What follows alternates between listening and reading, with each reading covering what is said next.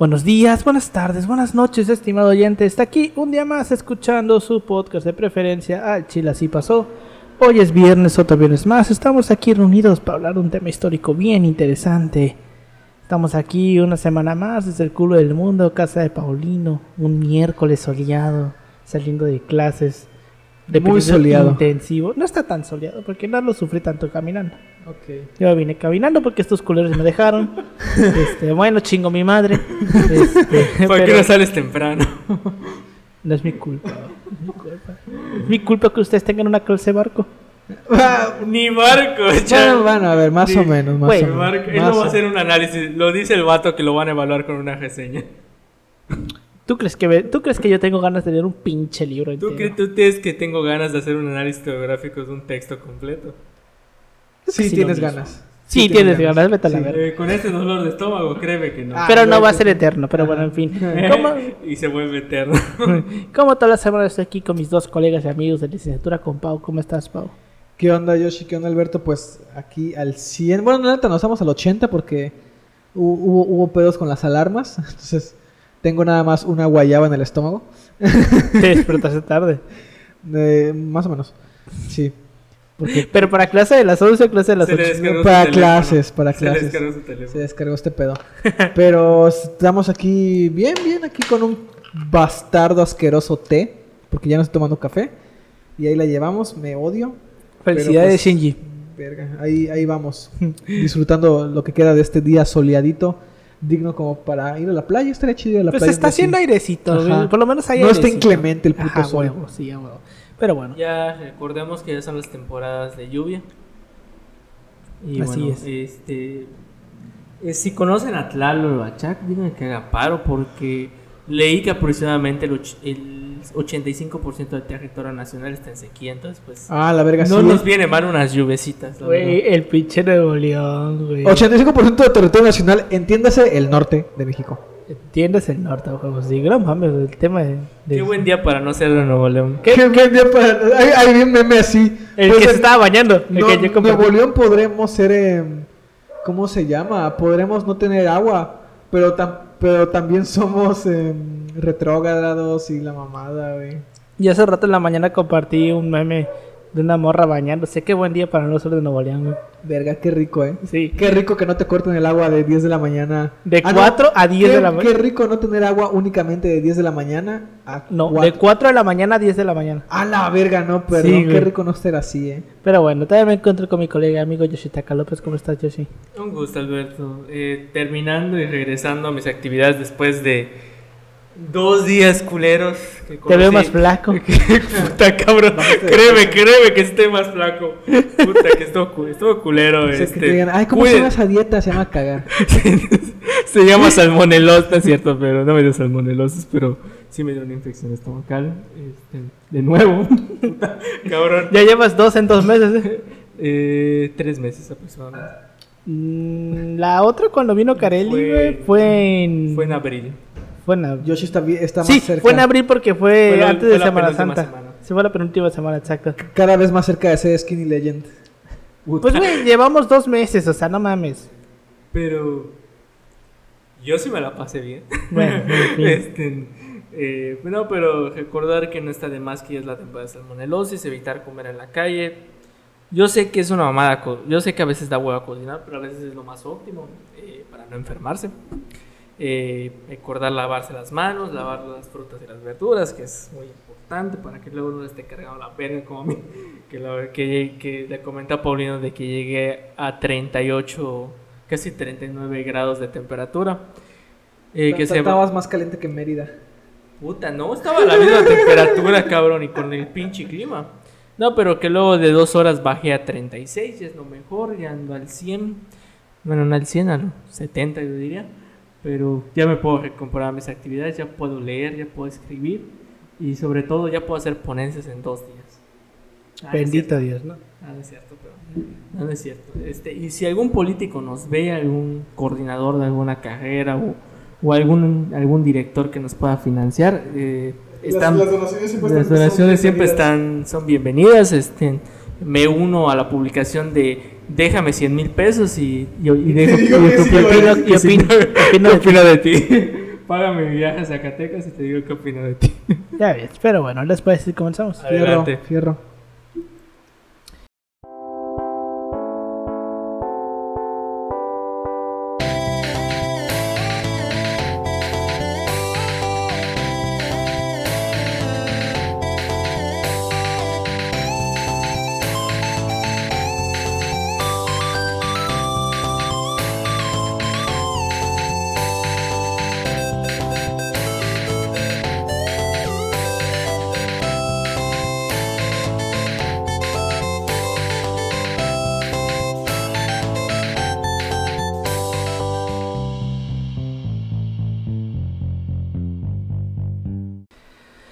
Bienvenidos a Chile Así Pasó, un podcast de historia mexicana y universal, donde su servidor, Alberto González, le va a contar a Ángel Paulino Chan y a Yoshitaka López una historia chusca, bizarra, increíble o surreal acerca de algún personaje, proceso o hecho acontecido en la historia. Como todos sabemos, tal vez el hito histórico más importante en la historia de la humanidad, o por lo menos reciente, fue la Segunda Guerra Mundial. Dentro de la Segunda Guerra Mundial hubieron grandes combatientes, grandes personajes, de los cuales podríamos hacer mil y un capítulos, pero pues no es el caso. Pero el día de hoy vamos a traer a esta mesa de análisis histórico a uno de los personajes más importantes dentro de la Segunda Guerra Mundial, no solamente por lo que fue, sino por lo que representó. El día de hoy vamos a hablar sobre el que para muchos es el mayor genio militar contemporáneo. Vamos a hablar sobre George Patton. George Patton. George Patton. Ok, ok. Ya habíamos platicado de él con anterioridad en algunas cositas. De hecho, la semana pasada lo nombramos y anoté para que no se me olvidara. Porque dije, a huevo, eso lo voy a traer la siguiente semana. Lo anoté porque luego se me olvidan las cosas, güey. Simona. Pero pues, ahí está. Patton, güey. ¿Qué has- han escuchado sobre tan Patton? solo de general se podría hacer una pinche listota. Sí, está Patton, está MacArthur, este Eisenhower. Ahorita vamos a hablar sobre Y esos Eisenhower. son los occidentales, ¿no? Porque luego siempre se tiene a pasar por alto a los generales eh, japoneses, güey, a japoneses los o los alemanes. rusos, güey. Ah, también. Pero no, hombre, con eso sí se arma una pinche serie así cabroncísima. Patton, a ver, refrescame la memoria. Es ¿Es, inglés? estadounidense. Estadounidense. ¿verdad? El ¿O- gringo, el gringo. Es el que fue a perseguir a Pancho Villa. Ahorita vamos a llegar a eso. Ahorita vamos a hablar de él. Pero bueno, George Smith Patton nació en San Gabriel, California, el 11 de noviembre de 1885. Fue hijo de otro George Smith Patton, porque ya ves que los gringos tienen Sí. este fetiche de, de ponerle el puto mismo nombre. Y no solamente fue hijo de George Smith Patton. Este George Smith Patton era hijo de otro George Smith Patton. o sea, él era George Smith Patton III. Tercero, como yo. Yo soy Paulino tercero. Coincidencia no lo creo. Pero bueno, este, Por eh, paterno, ¿verdad? sí, obviamente. obvio, güey. Este, y también su abuela, bueno, su mamá, su madre, perdón, era Ruth Wilson. Eh, llama Patton. mande, no imagínate, güey. Su padre era un niño durante la Guerra Civil estadounidense y se graduó en el Instituto Militar de Virginia, el papá, en 1897 y más tarde inició una carrera como fiscal. Sirvió notablemente como fiscal del distrito de la ciudad de Pasadena, California, y fue el primer alcalde de San Marino, California. Se opuso firmemente al sufragio femenino porque, Obviamente, Obviamente. obviamente. y aquí viene lo chingón, fue amigo de John S. Mosby, que era un héroe de la caballería de los Estados Confederados de América. Entonces ya tiene sentido que... Pero cuando dijiste Mosby pensé que era el de... ¿Cómo se llama? El de The Office, el hermano de Dwight. No, ese es, Moss, creo, ¿no? Sí. Moss, Moss, Sí. Moss. Pero sí, güey, o sea, pues el vato era parte del ejército confederado. Obviamente iba a estar en contra del sufragio femenino, güey. Ah, Contra muchas cosas. ¿eh? Y contra muchas cosas, güey. Sí, exacto, contra muchas cosas. Este, mm, bueno, este güey era un héroe de la caballería de los confederados que sirvió bajo las órdenes de J.E.B. Stuart y posteriormente como miembro de una guerrilla. Al parecer, fue su influencia lo que hizo que el joven Patton se hiciera militar. Los Patton gozaban de un, de un gran patrimonio familiar, lo cual convertía a, John Smith, a George Smith Patton Jr. en uno de los militares más ricos de los Estados Unidos. Descendía del- de, eh, una larga tradición de militares que lucharon y a menudo murieron en muchos conflictos, incluyendo la Guerra de Independencia y en particular del bando confederado de la Guerra Civil Me estadounidense. recuerda esta escena de Forrest Gump. Es de- lo que iba a decir justo eso. Él era el Eh, teniente Dan. de- de- de- de que siempre un pariente suyo, bueno, un ancestro suyo, siempre muere en la ¿Muere guerra. Patton en la guerra? No, No, no muere. no. Ok, él, él fue el teniente Dan. Pues podríamos decir que sí, podríamos decir que no. Ahorita vamos a llegar a eso. Ok, va, Su muerte porque es un tema muy interesante. ¿Revivió como Jesús? No, este, ojalá. Al Este, tercer día. Tercer día. No, este, es que bueno, para los que no no, no terminan por distinguir No es cuál- spoiler porque digo, no, No. es como ya tiene rato este pedo, o es como, no es como, como- una peli. es como la morra esta cuando salió la, la serie de Colosio que le, spoiler, le spoilearon que se muere, No, güey. güey. O sea, va, a ver, si tienes 6 años, 7 años, 8 años, si, si estás en la primaria, pues entiende, ¿no? Que es, puede quizás ser un spoiler, porque pues no lo sabes, o sea, no es algo que escuches de toda la vida, ¿no? Puede que sea algo nuevo. Bueno, sí. Pero pues no mames. Pero si tienes ya 28 años. Era una morra de nuestra No mames, me spoileaste que matan a Colosio. Por Dios. Pero bueno, este. Normalmente suelen haber dudas sobre el tema de la guerra civil estadounidense, es decir, quiénes eran los confederados y quiénes eran los, los buenos. Los, Los, los, los, eran confederados y unionistas. Los unionistas. Estaban con la Unión Americana. Sí, creo que sí.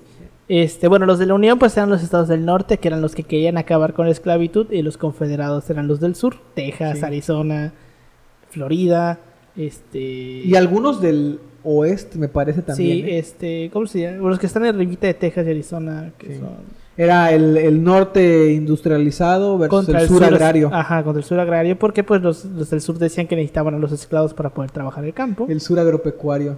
Ajá. y pues, Ay, no, pues no se, fueron a, se fueron a la guerra para ver si podían seguir esclavizando gente. Sí. País de las libertades. Y este, y pues eso explica también por qué los de Texas son como son. Y sí, Sí, Y o sea, sí.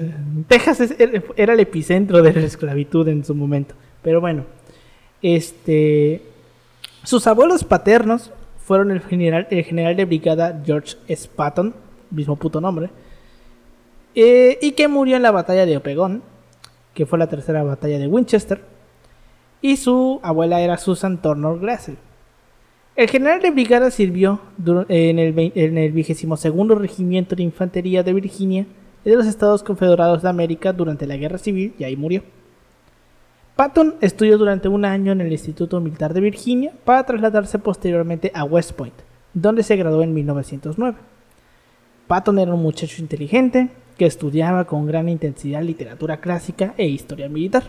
Un pinche nerd. sí, sí, sí. Un Pero, pero al parecer sufría de un caso no diagnosticado de dislexia, cuyas consecuencias le persiguieron durante toda la escolarización. Tardó mucho en aprender a leer y nunca llegó a deletrear correctamente. A causa de estas dificultades, tardó 5 años en licenciarse en West Point, para allá vamos todos, aunque consiguió convertirse. Así, por favor. aunque, aunque consiguió convertirse en adjunto del cuerpo de cadetes. Durante su, durante su estancia en West Point, Patton renovó su trato con su amiga de la infancia, Beatrice Ayer, hija de un próspero eh, industrial textil, y se casaron poco después de la graduación de Patton. Tras graduarse de West Point, Patton participó en los Juegos Olímpicos de Estocolmo de 1912 porque prácticamente chingo de gente de Estados Unidos que participó en la guerra era este atleta olímpico. Fue atleta olímpico en algún punto, güey. Representando a los Estados Unidos en el primer Pentacon moderno. Patton finalizó el evento en quinto puesto. Iba a la cabeza hasta iba en cabeza hasta la competición de tiro, en la que pareció fallar su segundo disparo. Patton afirmó que la segunda bala había pasado por el agujero hecho por la primera. Huevos. Mamoncito, mamoncito. Ahorita vamos a ver cómo era Patton. Porque bueno, vamos a hablar sobre su personalidad porque prácticamente esto es lo que destaca de Patton. güey.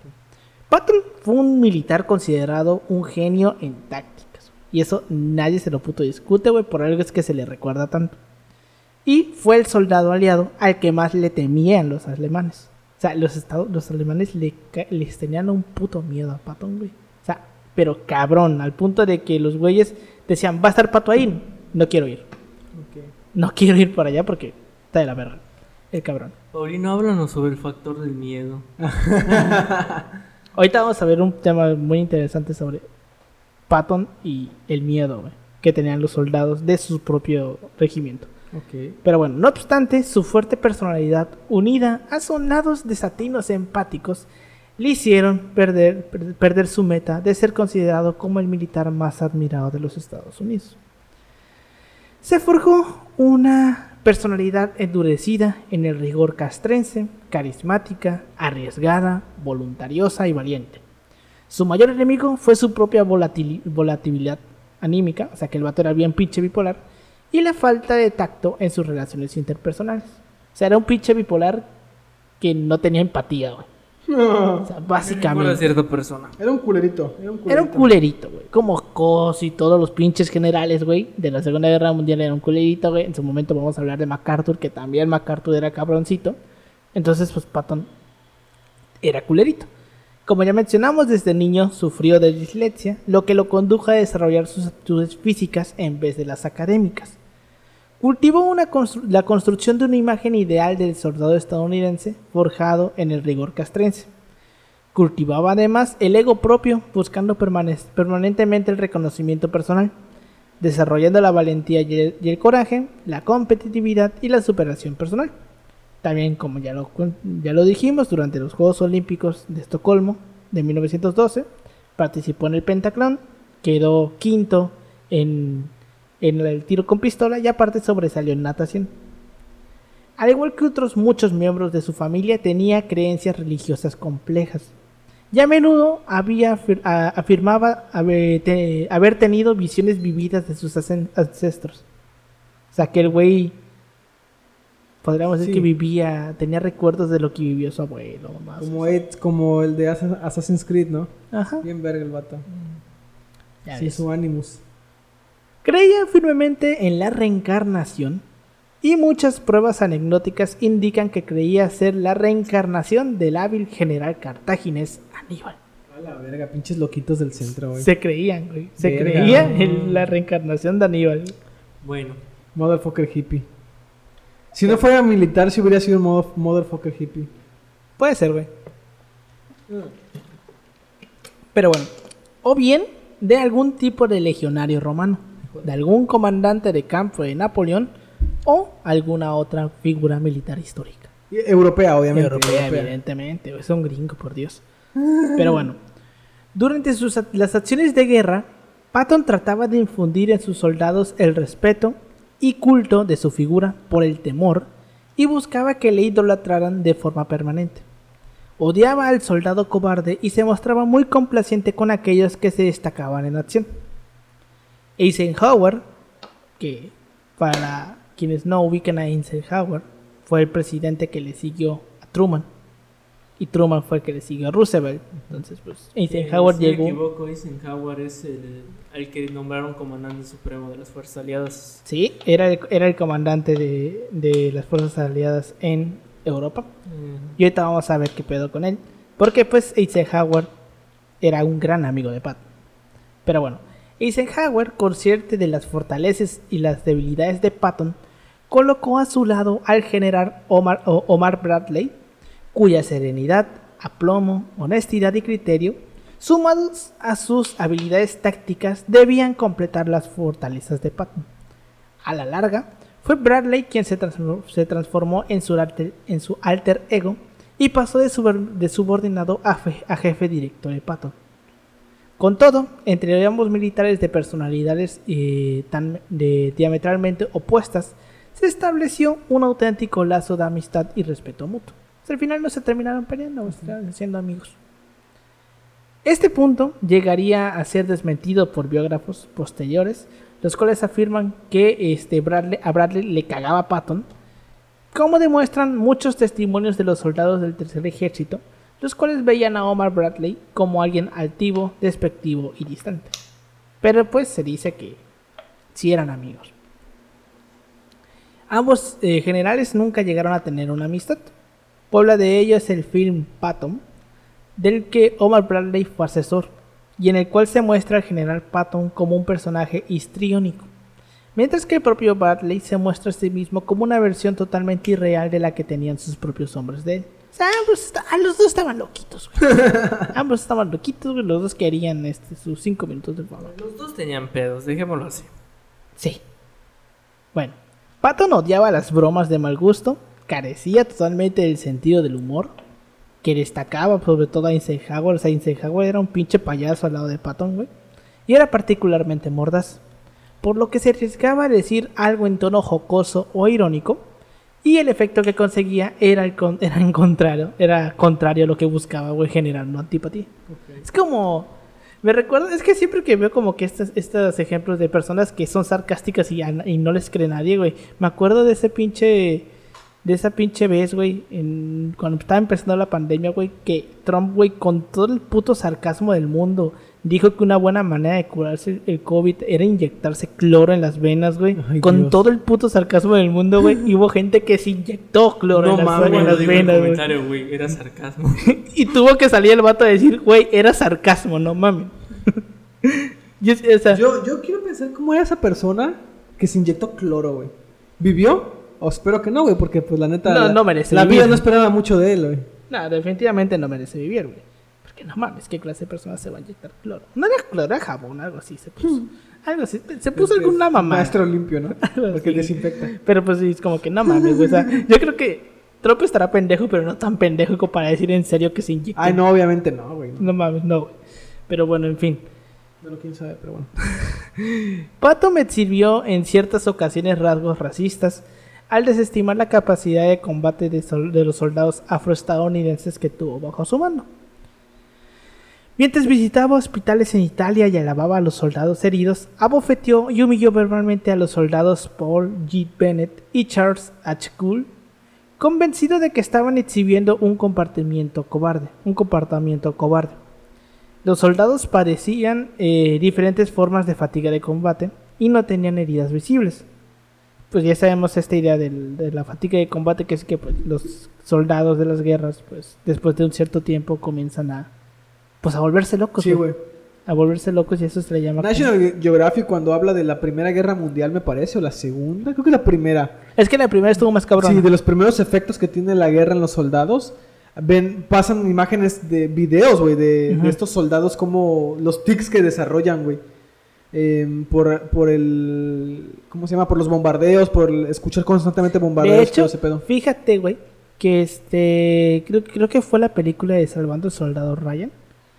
Para, no me acuerdo qué pinche director fue el que hizo la película, eh, pero llevó a veteranos de guerra al cine a que le dieran como que el visto bueno de, pues ya sabes, ¿no? Precisiones históricas, que los tanques, las armas, así. Y muchos de los soldados, cuando escuchaban el sonido del tanque, se paraban y se iban, güey. De que les, les provocaba un auténtico terror. Escu-. Volver a escuchar cómo sonaba el tanque. Eso es fatiga de combate. Ok, ok. Eso es estrés, eso es estrés postraumático, güey.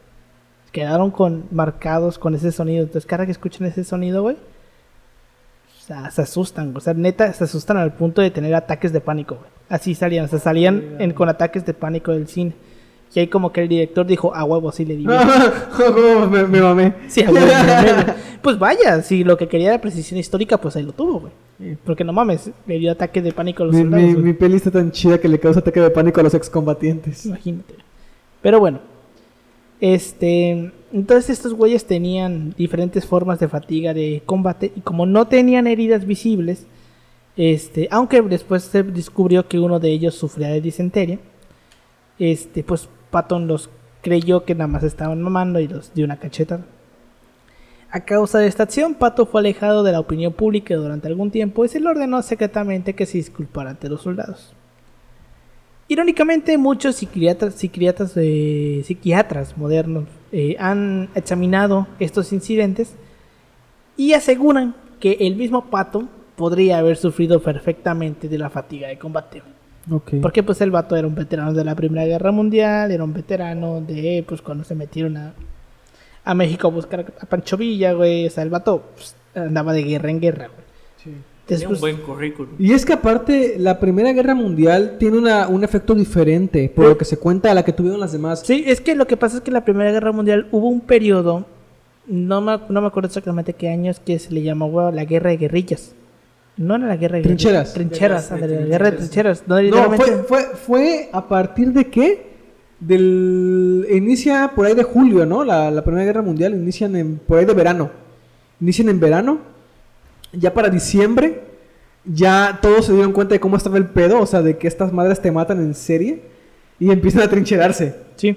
Para, y pa- para congelar el enfrentamiento de una u otra forma. No, y es que aparte lo que hacían es que hacían trincheras y hacían túneles. Sí. Entonces llegaba a pasar, llegó a pasar que soldados enemigos se encontraban en estos Sí. túneles y tenían que pelear a oscuras, güey. Yo supe Así cuerpo a cuerpo con cuchillos, güey. Ah, Duelo a muerte con duelo cuchillos. muerte con cuchillos. Duelo muerte con cuchillos. Creo que van a pelear a duelo muerte con cuchillos. Este, a oscuras, güey.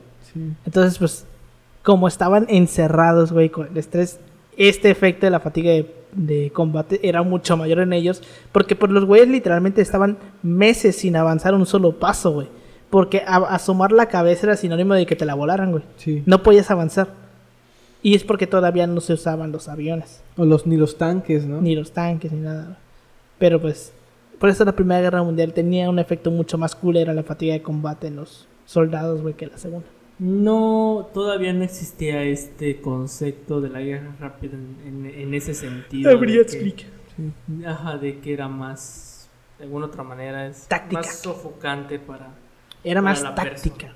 Pues sí, güey, porque pues lo único que, que- lo único que puedes decir que revolucionaron hasta cierto punto pues fue las armas. armas. Las armas, sí, y, que la, y la mecanización. pero pues oye, obviamente gases. llegas a un punto en el que sabes que te encuentras, te matas, no es como no tiene la imprecisión, ¿sabes?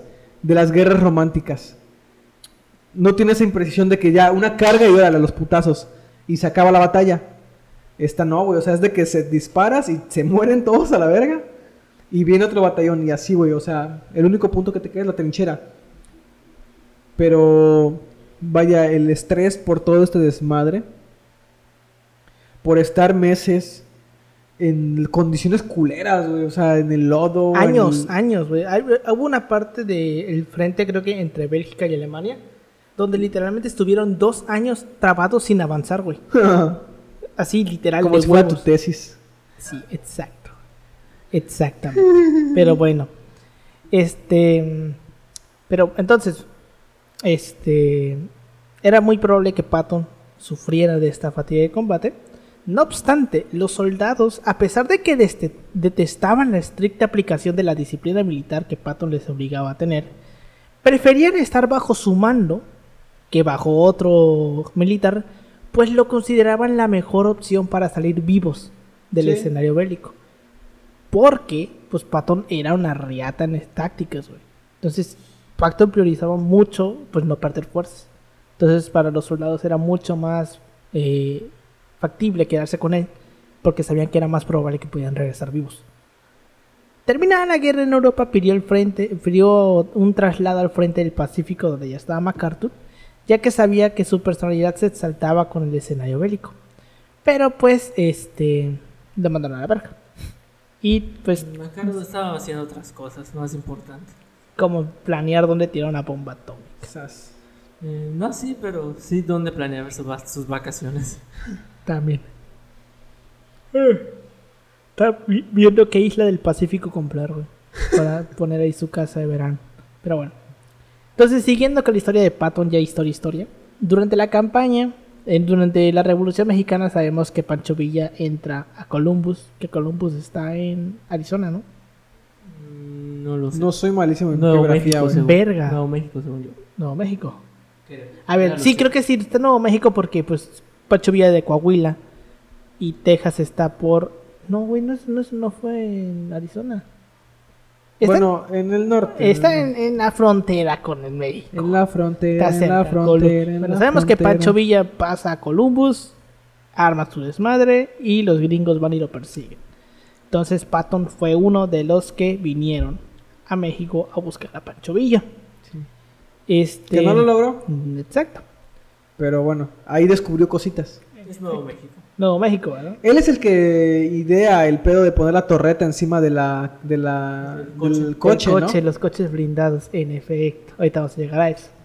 Durante esta misión, Patton acompañado de 10 soldados del sexto regimiento de infantería, acabó con la vida del capitán Julio Cárdenas, que era comandante de la Guardia Personal de, Vi- de Villa.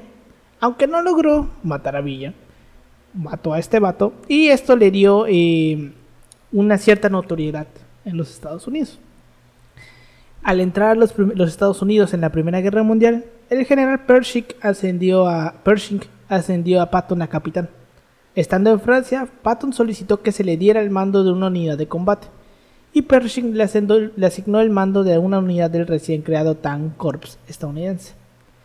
Por la organización de, una escuela de entrenamiento para tanques estadounidenses en Langres, Francia, Patton fue ascendido dos veces hasta el rango de teniente, coron- teniente coronel y se le puso al mando de las tanks, de las tanks Co- Corps, que eran parte de la fuerza, eh, expedicionaria estadounidense.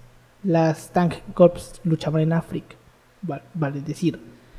Tomó parte de la ofensiva de Saint-Magil en, en septiembre de 1918 y resultó herido por fuego de ametralladoras mientras ayudaba a un tanque que estaba atascado en el barro, como todos los putos tanques. Los pinches tanques se, se atascaban en el pinche barro 24-7. güey. De hecho, eh, si alguna vez han llegado a ver un video o aquí los que nos estén escuchando han jugado al Battlefield, al Battlefield 1, este, hay una misión donde eres un soldado inglés que está en, un- en el frente alemán o algo así, está con los alemanes. Van a un tanque y el pinche tanque se queda. se queda estancado en el barro. Y llegan los alemanes a, a querer meterse al tanque. Y es, un- es, una parte de, de la cinemática muy cabrona, ¿no? porque sientes ahí el pinche estrés, güey, de que tienes La- a los la alemanes afuera. Sí, está muy verga. Pero bueno, mientras Patton se recuperaba de sus heridas, finalizaron las hostilidades de la Primera Guerra Mundial. Mientras estaba de servicio en Washington, D.C., Patton conoció y trabó amistad con Dwight Eisenhower, que pues a la postre sería presidente de Estados Unidos, y este desempeñaría un papel enorme en su futura carrera militar. A principios de los años 20, Patton solicitó al Congreso fondos apropiados para una fuerza blindada, porque ya tenía la idea de crear los carros blindados y poner la torreta, pero pues no tuvo éxito. Patton escribió artículos profesionales sobre tanques y tácticas con vehículos blindados, sugiriendo nuevos métodos para usar estas armas. También continuó trabajando en la mejora de los carros de combate con innovaciones en comunicación por radio y en sus carrocerías. Pese a todo y por, el poco dinero invertido en, innovaciones en tiempos de paz, Patton finalmente volvió al cuerpo de caballería, todavía una fuerza montada a caballo, güey. Para avanzar en su carrera. Al día de hoy todavía hay cuerpos de caballería, ¿no? O sea, Sí, se les llama cuerpos de caballería. Sí, pero son más emblemáticos que otra Ajá. cosa. O sea, no, no, tienen los el nombre, no conservan los el nombre, pero no son caballería, obviamente. Así es. Que los puedes ver en los desfiles. Ujú. Y en alguna que otra actividad. Los desfiles militares como los del 20 de noviembre. Pero bueno, este, en julio de 1932, Patton sirvió bajo, bajo las órdenes de nuestro amigo el general Douglas MacArthur como mayor para dispersar a los veteranos que protestaban en Washington DC, porque esto es algo que se comenta mucho en Estados Unidos, que pasó con los veteranos de la Primera Guerra Mundial, pasó con los veteranos de la Segunda, pasó con los veteranos de la Guerra de Corea, pasó con los veteranos de la Guerra de, de Vietnam, y es que Estados Unidos trata de la verga a sus veteranos, güey. Ah, la verga, sí, ¿eh? De, de la verga a sus veteranos de guerra, güey. Los tratan de la putísima chingada, güey. No les da apoyos, güey. Tanto así que hay organizaciones civiles que se dedican a ayudar a los veteranos de guerra, güey. Porque pues muchos regresan sin una pierna, güey. Y pues esas personas ya no pueden volver a reactivar su vida laboral normalmente. Necesitan de un apoyo y, es los, y al gobierno Y les es que y luego les dicen que no les echan ganas, ¿no? En efecto. No les echan, no le echan En ganas. efecto, güey. Este. Pues digo, el gobierno les vale, le vale verga, güey. Estas personas, güey. Entonces por eso existen ese tipo de organizaciones. Lo curioso es que son un, un brazo duro en la hora de votar, o sea, como, como, como brazo elector es muy fuerte, Así es. pero cómo están pauperizados los pobres vatos, eh, la neta. O sea, que sí, gran parte de las guerras las han ocasionado ellos. Pero pues no los soldados, güey. O sea, el Exacto, soldado, nada más, a- a el soldado nada más va donde le dicen, ¿sabes? O sea, Ese va a llegar. No es de todo su culpa. sí. Ajá, no es del todo su culpa, exacto. Pero bueno. Entonces, este. pues va a dispersar a estos veteranos que eran la, la Bonus Army. Luego es promovido a teniente coronel en marzo del 34 y posteriormente es transferido a Hawái eh, a principios del 35. Por sus servicios en, su- en las operaciones de, Mars, de Muse Argo- Argonne, Patton recibió el corazón púrpura, la cruz por servicio distinguido y fue ascendido a coronel en julio del 38. Patton sirvió en Hawái antes de volver a Washington para pedir una vez más eh, al Congreso fondos para unidades blindadas. A finales de los 30 se le asignó el mando de Fort Myer en Virginia y pocos después de los ataques de la Blitzkrieg alemana en Europa, Patton pudo convencer finalmente al Congreso de la necesidad de divisiones blindadas. O sea, tuvo que venir a otra puta guerra para que le dieran dinero, güey. Tras aprobación, en octubre de 1940, Patton fue ascendido a general de brigada y nombrado comandante de la segunda brigada blindada. Esta brigada creció hasta convertirse en la segunda división blindada y es, eh, y es nombrado su comandante y en abril de 1941 es ascendido a general de división. La otra vez estaba yo checando cuáles eran los rangos militares porque no me acuerdo qué verga estábamos haciendo, en un episodio aquí, de algo estábamos hablando sobre militares y dijimos, güey, ¿cuáles son, cuál es la pinche diferencia entre un pinche teniente y un coronel? Y lo busqué. Pero no sé si aplique también para Estados Unidos. Supongo yo que no. ¿Cómo, cómo, cómo? Es que no me acuerdo en qué episodio, güey, estábamos hablando sobre militares. Ajá. Y algo yo les dije de que no sé cómo está organizada la pinche jerarquía militar, güey. O sea, de qué comandante, Mm, ok, ok. el brigadista, el coronel, el teniente, o sea, no sé cómo está dividido, güey. Pero estamos hablando de, general, de militares mexi- mexicanos. Creo que fue el episodio de la, de la, del Escuadrón 201, a lo mejor, no lo sé. Creo que sí. Creo que sí, no sé.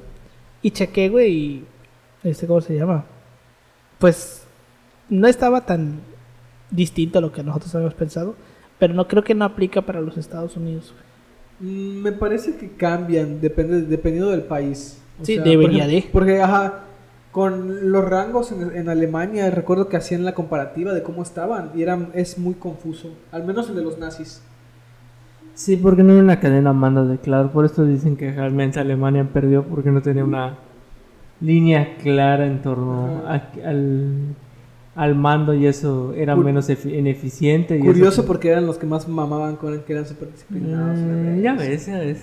La raza aria. Ah, Pero pues no, aparte también este, Alemania valió verga porque pues las, las, las estrategias que luego usaban pues no eran las más brillantes en términos militares. Por, por ejemplo, una de las cosas que muchos, es- muchos dicen es que esa cosita que tenía Hitler de ni un paso atrás pues terminó jodiendo muchas veces.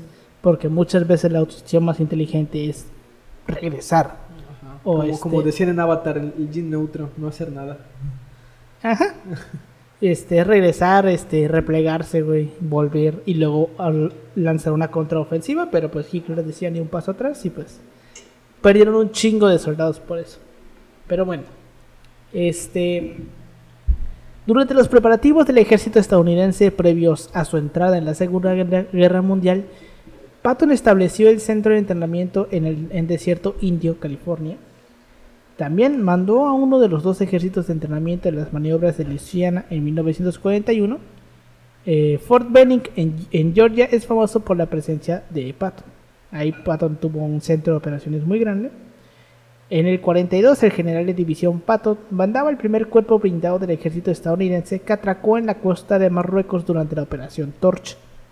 Patton y la, uni- la unidad llegaron a Marruecos a, bordo del, cruce- del crucero pesado USS Augusta, que fue atacado por el barco francés Jean Bart al entrar al puerto de Casablanca, en Marruecos.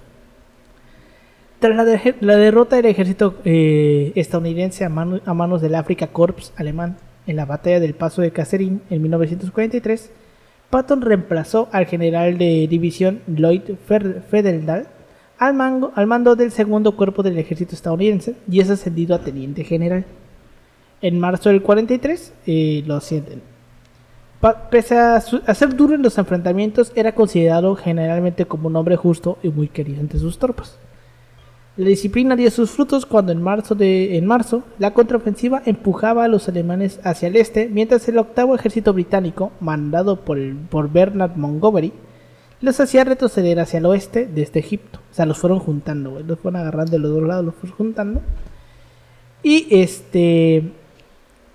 Y pues eh, los terminaron expulsando al final de África. Que aquí vale, para, eh, vale aclarar algo.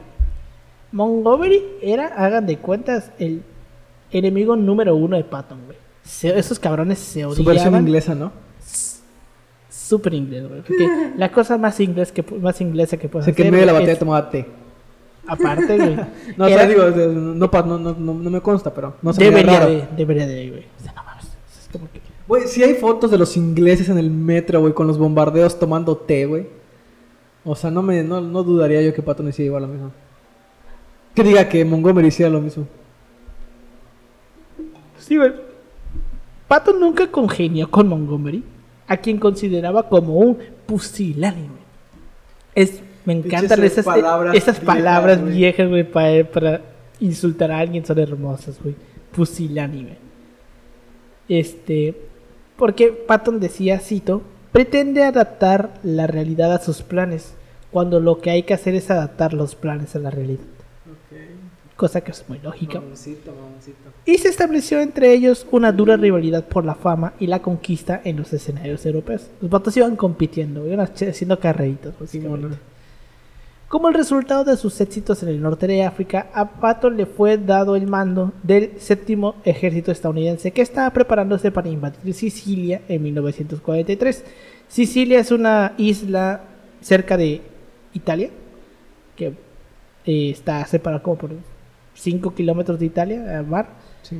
Y pues Sicilia es una isla que es montañosa, entonces Estados Unidos desembarcó en la zona montañosa y Inglaterra en la zona de la costa. Entonces, pues en cierto modo la idea era que pues, los británicos iban a tener más ventaja para llegar primero al cabo que separa Italia continental con Sicilia. Pero sepa la verga cómo le hizo Patton, pero yo llego primero, güey. O sea, es- rodeó las pinches montañas de alguna u otra manera, güey, y llegó primero a la costa, güey. Y pues Montgomery se envergó, güey, porque le ganaron. Eh, De hecho es algo muy recurrente, por ejemplo, cuando se habla sobre todo de la batalla de, bueno, la campaña de Italia, o sea, sobre todo como Montgomery y Patton eh, competían de alguna otra manera para, Para ver quién llegaba primero a quién los llegaba lugares, primero a los, a los vergazos. Y está cabrón porque luego, o sea, Patton pues sí se veía como abusaba de sus soldados con tal de mantener su ego. Bueno, eso está de la verga, el, el asunto está... Patton era cabrón, güey, ya lo estamos viendo. Montgomery igual. Era Montgomery. Todos los generales eran cabrones, güey. Todos los generales saben que las envidias personales no los hagan malas personas. Ya ves, güey. Este, pero bueno, su labor era liberar la parte occidental de la isla, mientras el octavo ejército británico del general Montgomery debía liberar la oriental.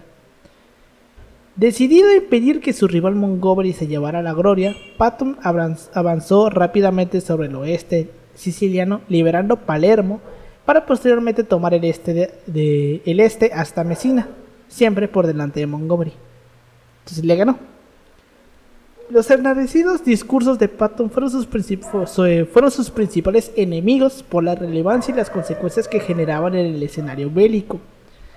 Estos discursos dieron lugar a una gran controversia cuando se afirmó que uno de ellos inspiró la masacre, la masacre de Biscari, Ok. en la que las tropas estadounidenses asesinaron a, a 76 prisioneros de guerra. Porque, pero recuerden, Estados Crimen- Unidos, Ajá, sí, a huevo. Estados Unidos no comete crímenes de guerra, ¿eh? Sí. Esto seguro estuvo justificado. Esto fue justo. Fue seguro. justificado, sí, sí, sí. Aquí no, aquí no hay crímenes de guerra en paz En Sing Sen hay crímenes de guerra. Sí. Bueno, había una frase muy famosa en esa época, ¿no? De los únicos inocentes son los que no han nacido. También. Entonces, bueno, se entiende, ¿no? Y en la guerra siempre hay gente que se pasa de, de hijo de puta. Eh, ya ves. Pero bueno. eh. La carrera militar de Patton estuvo a punto de acabar en agosto del 43 si no hubiera sido por la intervención del general Bradley, amigo de Patton, y su influencia en el amigo suyo, Eisenhower. Como ya lo vimos, eh, Patton, pues, aparte de este desmadre que, del discurso que, que dicen que inspira esta batalla, esta masacre, también tuvo el, el rollo de los soldados que abofeteó, que ya lo vimos. Y esto, cuando esto desmadre, este desmadre se hizo público, muchas voces pidieron que dimitiera o lo expulsaran del ejército. Y pues Patton fue relevado del mando del séptimo ejército justo antes de las operaciones en la península itálica, antes de que cruzaran el canal. Sin embargo, pese a que Patton fue relevado temporalmente de su cargo, Su prolongada estancia en Sicilia fue interpretada por los alemanes como un indicativo de la inmediata invasión al sur de Francia, y posteriormente su estancia en el Cairo fue interpretada como una señal, como, la, como una señal de una futura invasión a través de los Balcanes, porque les ten- le tenían miedo, güey. Decía, si este vato está ahí es porque van a invadirnos. Porque genuinamente los vatos le tenían miedo a Patton, güey. El temor al general Patton ayudó a, a mantener ocupadas a muchas tropas alemanas y sería un factor muy, muy importante en los siguientes meses gracias a que fue usado como señuelo por los aliados. O sea, tan chingón era, güey, o tanto miedo les causaba, güey, que lo usaban como, como señuelo, güey. Te, te vamos a mandar allá para que hagan, para que estos güeyes crean que los vamos a invadir por ahí y los vamos a caer por el otro lado. Y así lo usaban, güey. En el periodo que desembocó en el que desembocó en el desembarco de Normandía, en el cual Patton no estuvo presente, Patton dio numerosos discursos como jefe del ficticio primer grupo militar estadounidense, que supuestamente pretendía invadir Francia a, Francia a través de Calais. Esto formaba parte de una sofisticada campaña eh, aliada de engaño militar. La operación Fortitude, eh, eh, en esta, esta, este ficticio grupo militar estadounidense que le decían el FUSAC, pues el FUSAC disponía de barracones vacíos y carros de combate y cañones inflables. No sé si han visto esa historia. Sí. De los, de los tanques que eran, pues, pinches globos, güey. Sí, los que Hollywood ayudó a. A hacer, Ajá. exacto, huevo. Esos tanques, pues, ahí estuvo pato, güey. Pues, este, tenía barracones vacíos y carros de combate y cañones inflables para engañar a los aviones de observación de la Luftwaffe.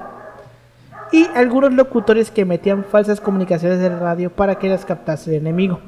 O sea, eh, inteligentes los cabrones. Un mes después de la invasión de Normandía, Patton fue puesto al mando del, tercer ejército de Estados Unidos, situado al oeste de las, de las fuerzas aliadas de tierra. Guió a su, ejército, a su ejército durante la Operación Cobra y se desplazó al sur y al este, ayudando a atrapar a cientos de miles de soldados alemanes en la bolsa de Chambois, cerca de Falaise. Patton usó tácticas propias de la Blitzkrieg contra los mismos alemanes. O sea, le dio una cuchara de su propia medicina. Cubriendo 900 kilómetros en dos semanas. Un vergo. Las fuerzas de Patton liberaron gran parte de sur- del sur de Francia y envolvieron París. Mientras que el general Philippe Leclerc de... Contra el criterio de Patton de Eisenhower ayudaba a los insurgentes que luchaban en el interior de la ciudad hasta finalmente liberarla. Sin embargo, la ofensiva de Patton se detuvo bruscamente el 31 de agosto del 44, del 44 cuando sus tropas se quedaron sin combustible a, la fuer- a las afueras de Metz. Según el propio Patton, fue una conspiración para favorecer a Montgomery porque, obviamente, güey, el vato quería llegar primero que Montgomery. El tiempo necesario para conseguir el combustible fue suficiente para que los alemanes se hicieran fuertes en la fortaleza de Metz. Durante los meses de octubre y noviembre, el tercer ejército estaba prácticamente en un punto muerto frente a los alemanes, infligiéndose mutuamente numerosas bajas. Pese a todo, el 23 de noviembre Metz se rindió a los estadounidenses y fue la primera vez que una ciudad se rendía desde la guerra franco eh. Ok. Aquí hay que decir algo que es una historia también muy muy patón, güey, que es que lo que iban caminando por esa zona de Francia había un fuerte que se llamaba Mirk o algo así, que Eisenhower le dijo a Patton, no pases por ese fuerte, porque hay un chingo de alemanes y tú llevas dos divisiones. Y mínimo para poder liberar ese fuerte vas a necesitar cuatro. Y Patton le dice, no mames, güey, ya la agarré. A la verga. Con las dos divisiones, güey. Dice, ¿ahora qué hago? Ya, ya, ya liberamos el fuerte. Ah, me mamé. Así de verga, güey. Eh, sí, güey. Ese era Patton, güey. Pero bueno. Este. A finales del 44, el ejército alemán inició una ofensiva desesperada a través de Bélgica, Luxemburgo y el noreste de Francia. La ofensiva de las Ardenas fue la última gran ofensiva del ejército alemán en la Segunda Guerra Mundial. El 16 de diciembre del 44, la Wehrmacht lanzó a 29 divisiones, unos 250.000 hombres más o menos, hacia un punto débil en las líneas aliadas y se dirigió de forma masiva hacia el río Mosa durante uno de los peores inviernos en Europa en muchos años. Sin consultar antes con Eisenhower y el alto mando aliado, Patton dirigió repentinamente al tercer ejército hacia el norte. Esto este, es considerado un éxito táctico y logístico porque desocupó el frente para aliviar a la rodeada y sitiada eh, centésimo primera división aerotransportada atrapada en, en, en Bastogne.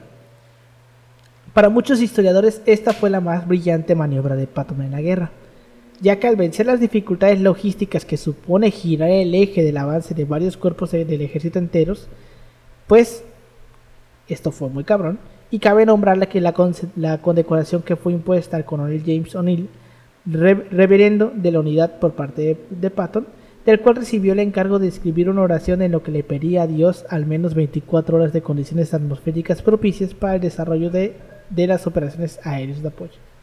O sea, fue algo tan arriesgado que puso a un cura a escribir una carta a Dios, Básicamente, Para febrero las tropas alemanas estaban nuevamente en retirada y Patton se desplazó hasta la, cuenca de Sarre en Alemania.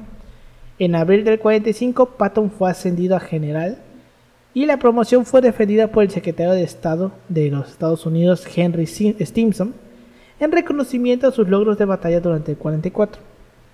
Patton, Bradley y Eisenhower recurrieron la mina de sal Merkers, así como el campo de concentración de Orduf. Viendo las condiciones del campo de primera mano, eh, causó en Patton un gran disgusto. El tercer ejército recibió la orden de marchar hacia Baviera, hacia, Baviera y Checoslovaquia, anticipando una última batalla con las fuerzas alemanas allí presentes. Según los informes, se horrorizó eh, de ver cómo el ejército rojo tendría a Berlín, porque Patton sentía que la Unión Soviética era el siguiente gran rival de los Estados Unidos y no se equivocaba. Sí, sí, sí. O sea, Patton decía, estos, la siguiente gran guerra va a ser contra estos cabrones. Entonces Patton estaba en contra de que a ellos se les asignara ir a Berlín. Pues tampoco tenía mucho que, que hacerle ahí, ¿sabes? En cierto modo sí, y es que eh, la idea aliada de mandar a los soviéticos a Berlín es porque ya sabes que, los soviéticos tenían un chingo de gente. O sea, de hecho, en Stalingrado, donde perdieron los alemanes, subieron más bajas soviéticas que alemanas, güey, y aún así ganaron los soviéticos. Sí, era, parte de también la estrategia de estos vatos, ¿no? De, tenemos un chingo de hombres, manda todos, güey. No, no, o sea, la estrategia de, de, los, de los aliados era, pues tú, güey. No, no, no, de los, de los rusos, güey. Ah, también. No, pero este, también los, estadounidenses y los británicos y los franceses decían, ah, pues, una batalla bien arriesgada, pues manda a ellos que son un chingo, güey, chingue su madre.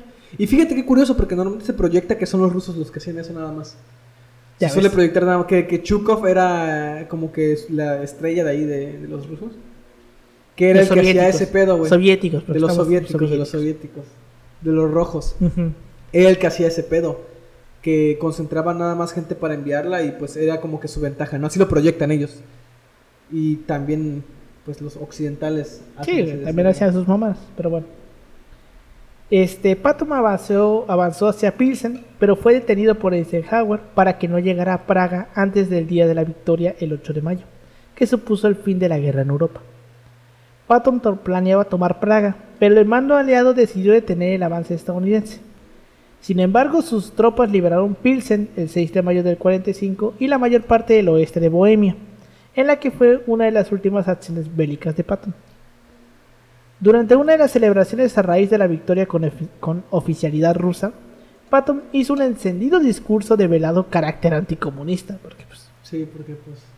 Lo que tuvo como consecuencia, si no directamente el comienzo de la Guerra Fría, sus aliados en la Segunda Guerra Mundial, este, pues, este, si no tuvo ese desmadre, pues por lo menos sí abonó, abonó a que se terminara por proyectar la Guerra Fría y pues Patton fue relevado discretamente del escenario político. Tras la victoria en Europa, Patton se sintió decepcionado ante la negativa del ejército de darle otro mando de combate en el Pacífico.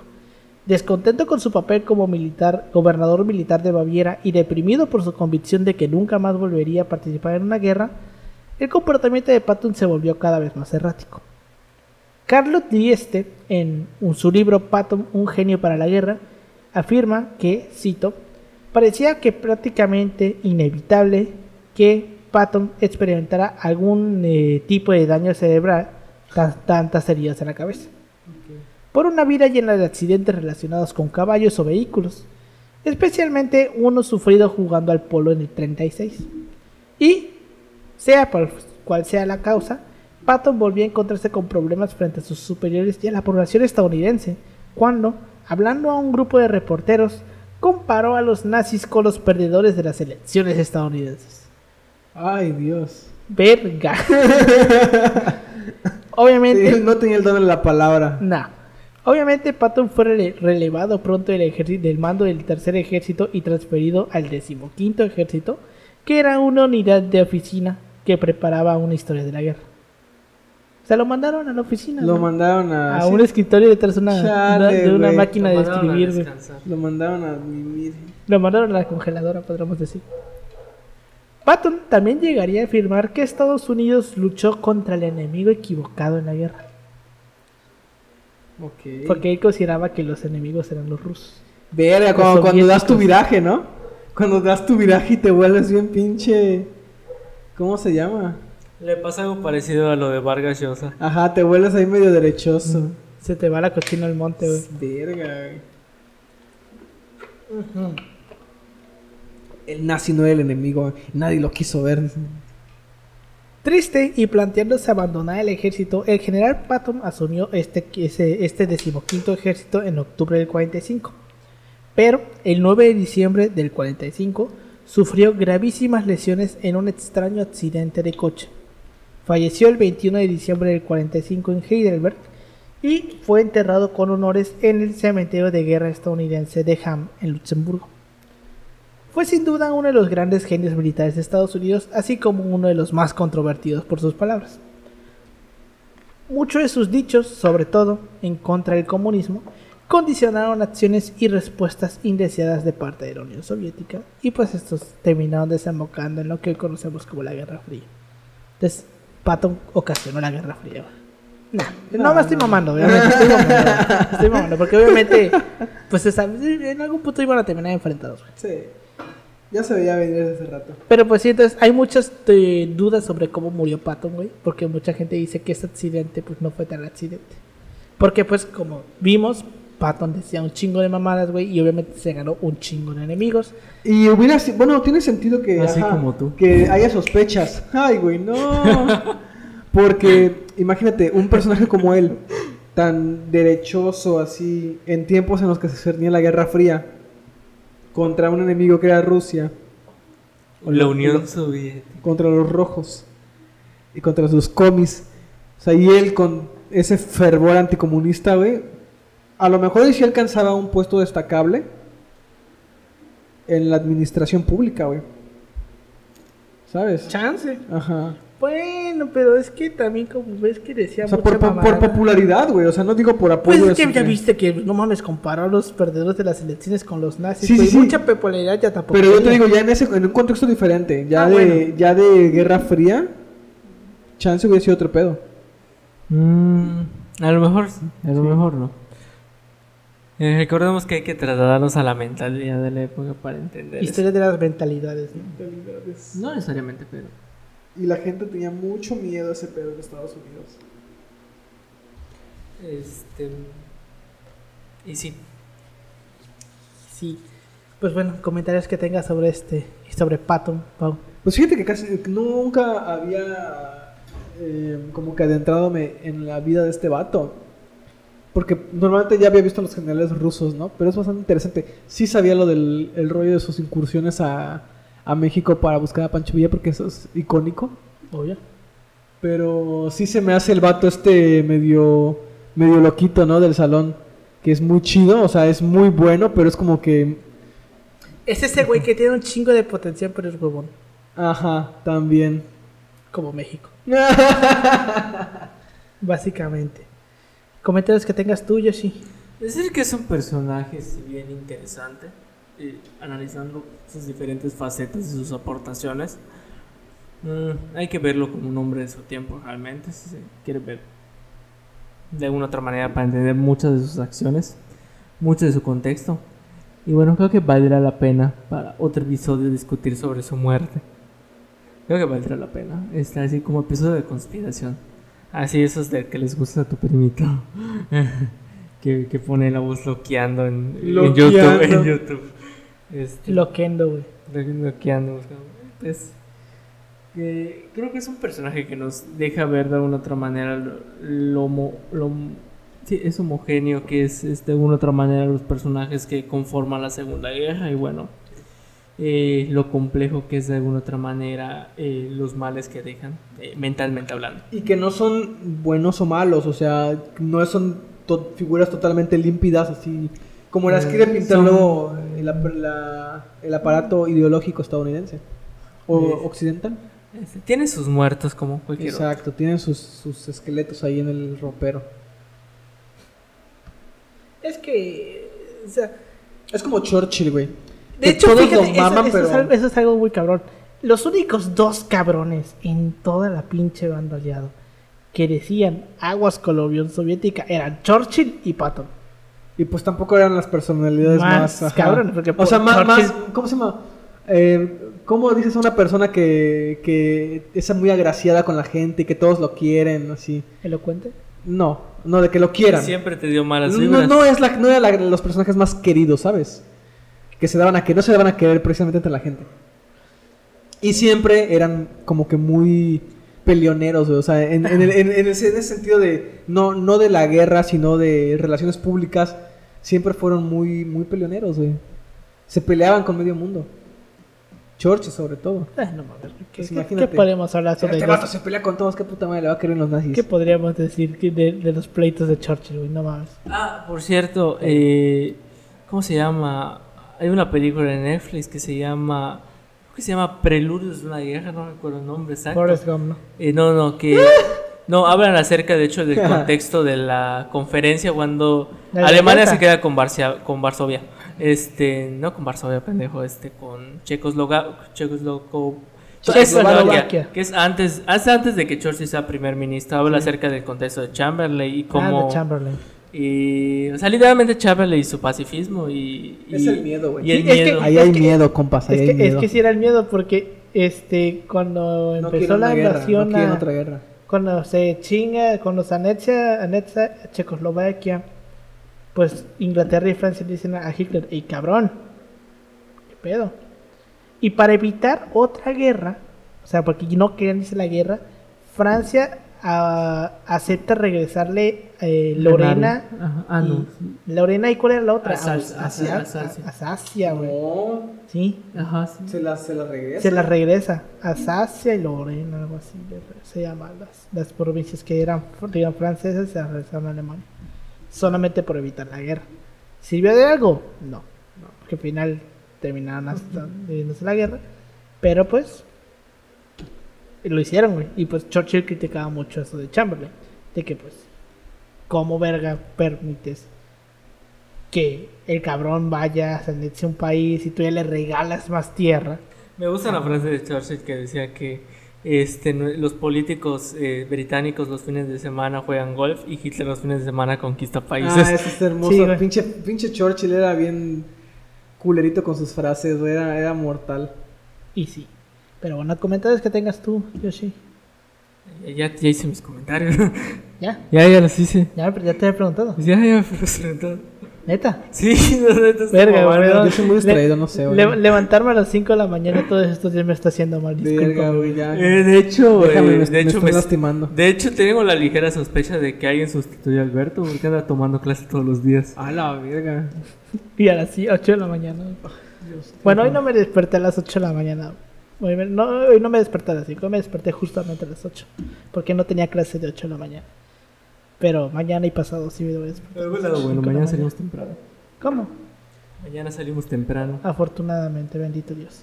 Pero bueno, con eso llegamos al final de este episodio. Muchas gracias por habernos escuchado. Nos pueden seguir como arroba si pasó podcast en Facebook, Instagram y en Twitter. A mí me pueden seguir como arroba Emanuel56 en Instagram y en Twitter. A ti, Pau. A mí me pueden encontrar como Ángel Paulino Chan en Facebook y en Instagram y Twitter como Pau-3S. A ti, Yoshi. Pero en Instagram como yoshi.2807. Pues bueno, ya se la saben. Muchas gracias por habernos escuchado y nos vemos la siguiente semana. Hasta luego. Hasta luego. Hasta la próxima.